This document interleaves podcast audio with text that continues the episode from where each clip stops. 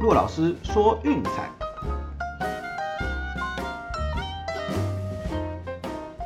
Hello，各位观众朋友，大家好，又到了骆老师说运彩的节目时间啦。啊，不好意思，今天忙得比较晚一点点，那其中也是包含着要构思今天晚上这个专题的架构以及排版的顺序问题，所以一直弄到现在才好，先跟大家说声不好意思，久等了。今天的节目呢，主要是带大家认识运动博彩这个产业的现况以及未来。啊，在开始之前也小小的 OS 一下，其实老实说，目前做广播节目感觉蛮爽的。啊，以前呢，大家都知道我们是打文字的，那还要在排版啦、修正啊，弄一些有的没的半天。现在只要出一张嘴就可以搞定。嗯，其实嗯，我还蛮喜欢这样子的模式的啦哈，也希望各位观众朋友会喜欢。好，那不啰嗦，就开始进入今天的主题吧。在开始之前呢，先请大家猜一猜哈，在台湾、香港以及中国三个地方，请问呃，官方授权合法经营的博彩公司有几家呢？好，答案揭晓，是三家：台湾运彩、中国体育彩票以及香港马会。对，不用怀疑，就只有这三家是政府合法授权经营的。也就是说，剩下的博彩业者呢，都流于地下以及非法经营。以至于呢，大部分这个产业相关的数据是无法在台面上公开，更无法被有效量化的。好，所以为了做这个端期，其实先前在做产业报告的时候，也做了很多的功课，主要是搜寻的国外一些网站以及一些新闻的资讯兜一兜，最后才得到一些嗯比较有效的数据。那我这边也尽可能就是简用浅显易懂的方式让大家来理解。好，那今天的重点呢，就是有三个部分。第一个是关于运动博彩的客群比例分布，第二个呢是关于台湾以及中国运动彩票的现况，第三个呢是疫情影响的呃彩券业以及未来展望。好，那我们先从第一点运动博彩的客群比例开始说起哈。那这个产业呢，当然很明显，大家也可以猜到，就是应该是以青壮年族群为主。根据台湾运彩资料统计呢，二十到二十九岁的消费者占了百分之三十八点九。三十到三十九岁占了百分之三十七点八，好，大家注意看到，光这样子二十个岁的年龄层之中，就已经占了超过七成的用户。好，那四十到四十九岁只有百分之十七点八，五十到五十九岁剩下四点九趴，六十岁以上只有零点九趴。哦，那不要问我为什么二十岁以下没有统计，因为未成年不得购买运彩。好，那至于说男女的比例呢，男生占百分之八十五，女性用户则是占了百分之十五。这应该是大家可以预期、可以想象的一个结果吧。至于说消费能力的部分呢，平均一个月的用户每个月的消费额是差不多台币两万九千块。不过呢，这个产业当中前百分之十五的用户占了七成五的营业额，也就是说前百分之十五的重度使用者是支撑这个产业营业额的主要核心客群。简单换算一下之后呢，可以得到前百分之十五的用户平均一天的投注额差不多是四千多块台币左右。那这样的一个基础的观念，先给大家建构起来参考一下。好，那接下来第二个呢，我们是要谈的是台湾以及中国体育彩票的现况。好，在开始之前呢，先发表不自杀声明，本人意识清醒，无精神病患史，保证绝对不在近期内尝试自杀行为。好啦，开玩笑的，只是避免让大家觉得说，哇，你知道太多了，这种东西讲出来对台湾运彩好吗？嗯，我我这人角色只是客观的陈述一些事实，那剩下怎么样就给大家自由去比较喽。那首先我们来看台湾运彩的营业额，从从富邦那边接手过来之前一年的营业额是一百九四十九亿台币，好，那经过了二零一四年世足赛成长到两百四十亿台币。接着逐年上升，一直到二零一八年突破四百亿大关。接下来连续三年都有四百亿以上的营收。好，那我们可以发现一个很重要的关键就是四年一次的世足赛。好，每到世足赛至少营业额都会成长百分之三十以上。好，那有趣的地方来了，猜一猜看台湾运彩的用户有多少人呢？嗯，这个数字出来大家应该会傻眼啊！一百万、三百万、五百万，错了，十一万。不用怀疑，刚突破十一万而已，什么意思呢？全台湾两千三百万的用户，只有十一万在玩台湾运彩，也就是说呢，剩下的不用怀疑，就是沦落到地下。好，那要如何推估真实的从事运动博彩的用户呢？那这个我们可能就要借由就是中国体育彩票那边的统计数字来做个推敲了。好，我们可以看到，嗯，中国体育彩票先讲他们的营业额好了，最近三年是。两千八百六十九亿人民币，两千三百零八以及一千八百九十四亿。好，那再往前推，其实成长的比例也差不多，都是逐年上升。然后每到了四年一次的世足赛，都会有至少百分之三十的成长。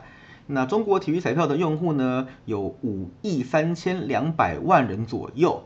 啊，中国十四亿人口有五亿多是在从事运动博彩的消费，换换算一下，就是大概三分之一的人口都有在从事这样子的行为。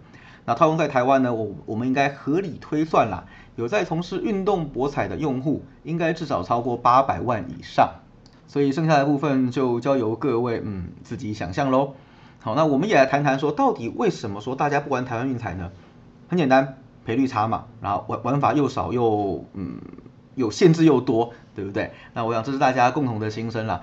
那至于为什么会这样做呢？我也来跟大家说明一下哈。这也是为什么前面要发表不自杀声明的原因。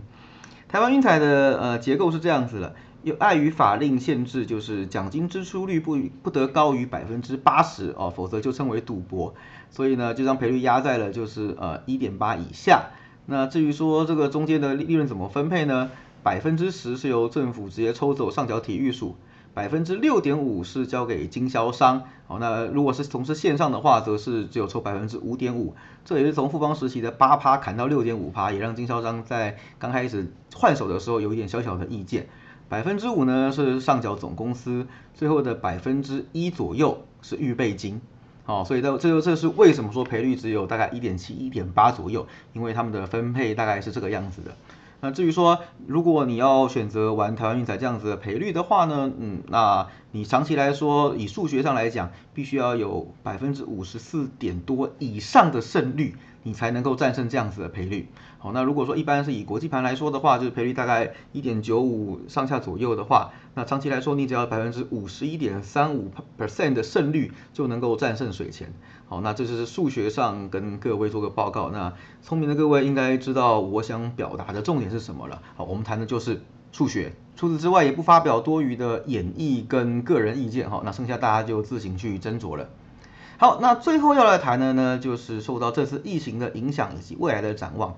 啊，首先我们来谈谈，就是这几年来，嗯，中国政府的一个政策，在去年的疫情爆发的期间呢，呃。共产党其实发表了一个政策，叫做“长城二号”，内容是关于严打境外的线上网络赌博以及电信诈骗。看到这里，大家应该心里想，嗯，幸好我们不受中国大陆的法令管制。这边给大家几个新闻上的数据参考哈。截至二零二零年九月，中国警方已经破获了八千八百件跨境赌博案件，逮捕至少六万名嫌犯，其中包含超过一千七百间以上的博彩公司。一千四百间地下银行，一兆元的非法金流，哦，这个数字跟在前一年就是二零一九比较一下，二零一九整年来破获的是七千两百件的案件，以及一百八十亿人民币的非法金流。好，你可以看到，就是过去这一年来，那个呃，中国共产党在严打赌博这一块是多么的积极，多么的认真哈。那根据最近三月初的新闻报道，现在。中国政府已经将这个政策无限上纲啊，至实体的博弈产业当中。这东西包括了就是严格限制中国人呃从事、组织、规划各种博弈相关的行为。也就是说呢，现在就算是你带团哦到国外的呃 casino 去赌博，都是违法的。好，那最重可以处十年的有期徒刑。这边也来简单介绍一下中国政府是如何打击这类型的犯罪行为的哈。呃，首先就是说大家都知道中国有信评机制嘛，啊，所以说也只要他只要看到你有出入东南亚国家的记录呢，回来通通叫去问话，好，那你在干什么？打不出来，打得不清不楚，嗯，不好意思，信评通通归零，通通打为贱民。好，那就是影响到不只是你自己，还有你的家人。在这样的严刑峻法之下呢，很多在东南亚国家从事博彩工作的业者，不但因为疫情生意受到影响，甚至还会因为这样子的处罚人累到家人啊，所以就变成到最后很多就是赶快要么收一收逃回中国大陆，要么就是就地沦为就是嗯电信诈骗。啊，所以是很多东西其实是前因后果是这样子来的，给大家参考一下。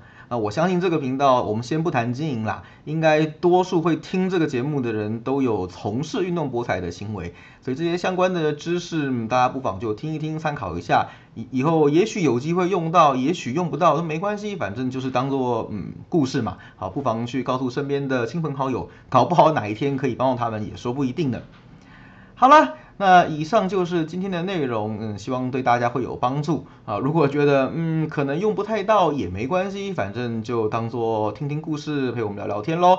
如果你有什么想法的话，欢迎在下面留言告诉我们。那不要忘了订阅骆老师说运彩的节目频道，有空也记得到我们脸书粉丝团去按个赞哦。好，我是骆老师，今天的专题就到这边告一个段落，我们下次见，拜拜。